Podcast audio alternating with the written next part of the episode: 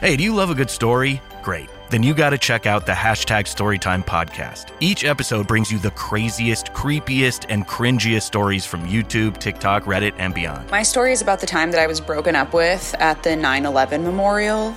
Uh, twice. Look, the internet is a dumpster full of stories, and I, your host, Will McFadden, dive in headfirst, sift through the flaming trash, and bring you nothing but treasures. Listen to all 21 episodes of Hashtag Storytime now on the iHeartRadio app, Apple Podcasts, or wherever you get your podcasts.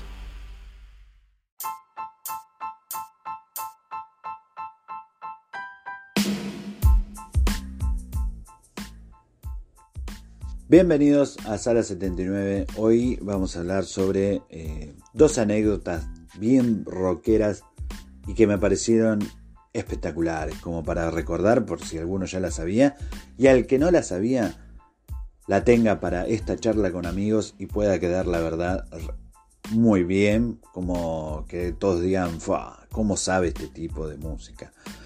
El primero, la primera de las historias es la leyenda de Van Halen y los chocolates café. Es, algo que para mí es una anécdota muy, muy buena y que sigue sorprendiendo porque se la he comentado a algunos amigos y la verdad que sorprende. Pero bueno, si bien sabemos, el 6 de octubre del 2020 falleció uno de los guitarristas más legendarios de rock, es Eddie Van Halen. Eh, murió a los 65 años en Santa Mónica a causa de un cáncer de garganta. Van Halen, la banda, fue una de las más destacadas de los 80 y se mantiene como un referente de hard rock con motivo de, sus canciones, de su poder en vivo. Este, y que con esta situación de lo que ha pasado con Eddie, eh, ha vuelto a circular una historia tan conocida de la era dorada de la banda californiana. En el argot musical, el Rider es el documento que incluye las especificaciones técnicas un artista o banda para realizar adecuadamente su show y que la empresa promotora del acto debe poner a su disposición. Aquí van también las exigencias de la banda para su, eh, por ejemplo, camerino, para lo que quieran comer, la decoración, eh, algunas cosas cotidianas y otras que son algo excéntricas.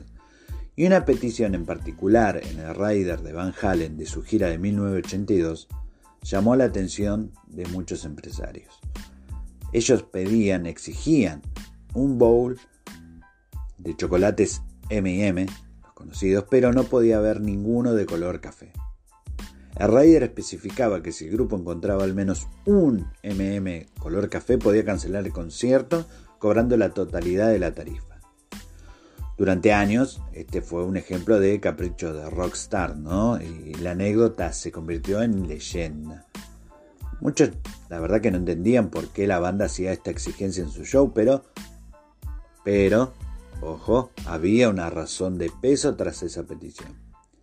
Según lo reveló en su autobiografía David Lee Roth, el vocalista de Van Halen en ese momento, nos decía, nos movíamos con nueve camiones de 18 ruedas, llenos de equipos, por lugares donde el estándar era de tres camiones como máximo. Y hubo muchos errores técnicos, ya fuera que las vigas no podían soportar el peso, que el suelo se hundiese o que las puertas no eran lo suficientemente grandes como para meter todo el equipo. Nuestro rider parecía la versión china de las páginas amarillas, por la cantidad de equipo y seres humanos necesarios para que todo saliera bien. Un pequeño ejemplo era el artículo 148 Habrá enchufes de voltaje de 15 amperios a una distancia de 20 pies de manera uniforme proporcionando 19 amperios, bla, bla, bla. Para los integrantes de Van Halen, la exigencia de los MM era una forma de comprobar que todos los detalles de la producción estaban ok, pues, según contaba Billy Roth, si había un MM café, era posible que los empresarios no hubieran leído en su totalidad el rider con las especificaciones necesarias y la integridad del show podía estar en peligro. Todos recordamos que Van Halen ofreció un espectáculo muy llamativo y recargado y con muchos elementos, así que el menor error podría ser crucial.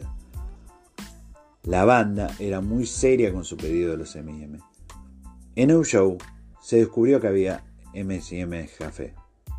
Acto seguido, Rod destrozó todo el camerino, todo a su paso, y se confirmó luego de que el escenario de ese concierto terminó hundiéndose el suelo de la pista de baloncesto donde lo montaron, causando daños por 80 mil dólares. En este caso, los M&M fueron un buen indicador de la calidad en las especificaciones para el show. Entonces, desde ese momento se conoce como la cláusula Van Halen a ciertas peticiones que simple vista no tienen mucho sentido, pero que en realidad sirven para determinar si fue leído el contrato o no. Podría haber sido una tragedia. Entonces, la excentricidad de los M&M ya no corría para estas situaciones. La otra historia es un poco fuerte el título, pero les prometo que les va a gustar mucho. Más si son apasionados de la música, la guitarra y el blues. Cuando Hendrix mató a Dios. Corría el año 1966 y Cream, banda inglesa conformada por Jack Bruce, Ginger Baker y Eric Clapton, sí, Eric Clapton, Slowhand, o el Dios, como le decían en su momento, ya demostraba ser una de las mejores bandas de rock de la historia. Ginger Breaker era considerado el mejor baterista de jazz del mundo, Jack Bruce era el mejor bajista de blues del mundo y Eric Clapton simplemente era considerado un dios de tocar, al tocar la guitarra. Y en septiembre de ese mismo año, pero al otro lado del mundo, en Nueva York, Estados Unidos, Chas Chandler, ex bajista de la banda británica The Animals, se había convertido en representante de, diversos artistas. Y una noche acudió a un club neoyorquino y descubrió a un tipo medio irlandés, medio de color, llamado Jimi Hendrix. Un joven que tocaba solo en bares del Greenwich Village, un área residencial en el lado oeste de Manhattan, y quien a pesar de no ganar mucho dinero ya había logrado la aprobación del público al obtener un gran número de seguidores. Chandler, al ver la calidad musical del chico, decidió representarlo para así poder invitarlo a Londres, al centro de la cultura pop, territorio que había dado las bandas como los Beatles, los Rolling Stones y por supuesto a Cream. Hendrix obviamente aceptó, bajo la condición de que su manager le presentara a Jeff Beck y a Eric Clapton como era amigo de ambos, por lo que el acuerdo, la verdad que fue muy sencillo. Eh, hagamos un paréntesis acá. Hendrix, Jimi Hendrix, quería conocer a Jeff Beck y Eric Clapton, sus ídolos. Una vez en Londres, Hendrix pidió ir a ver tocar a Cream para contemplar las actuaciones de Clapton, Bruce y Baker en vivo.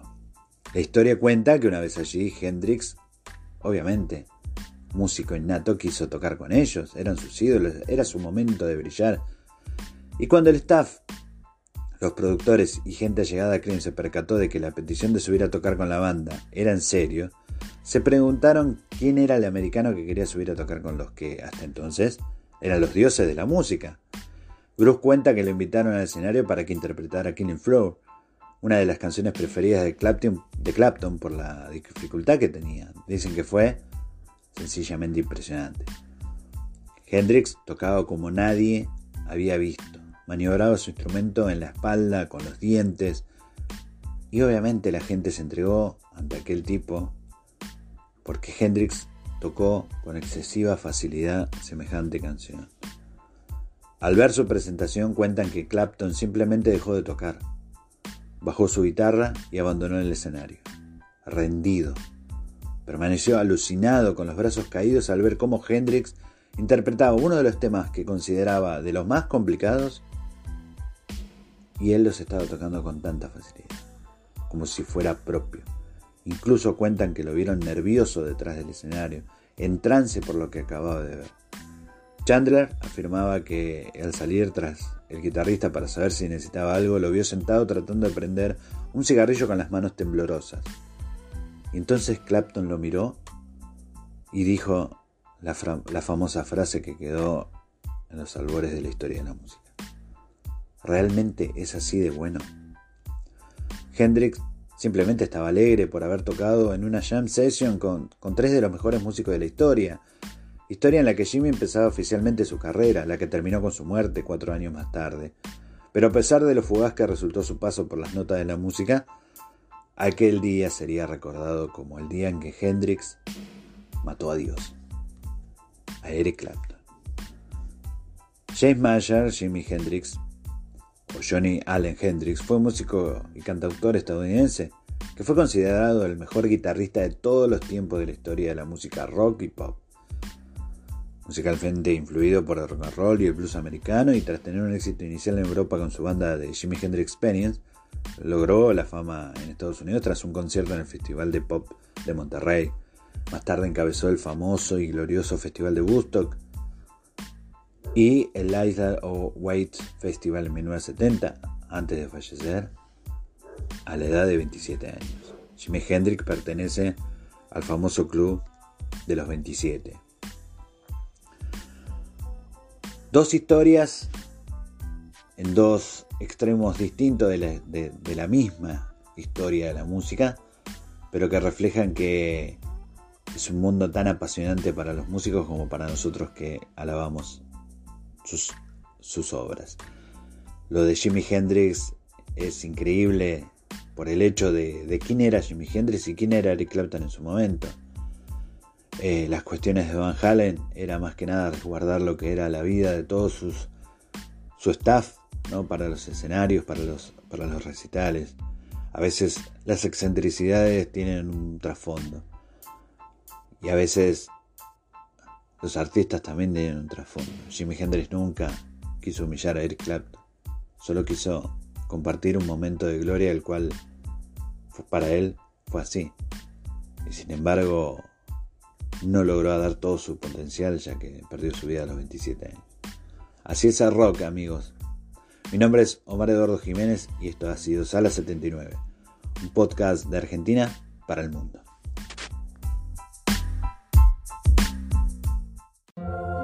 You did it. You woke up today. You even got out of bed. You deserve a reward.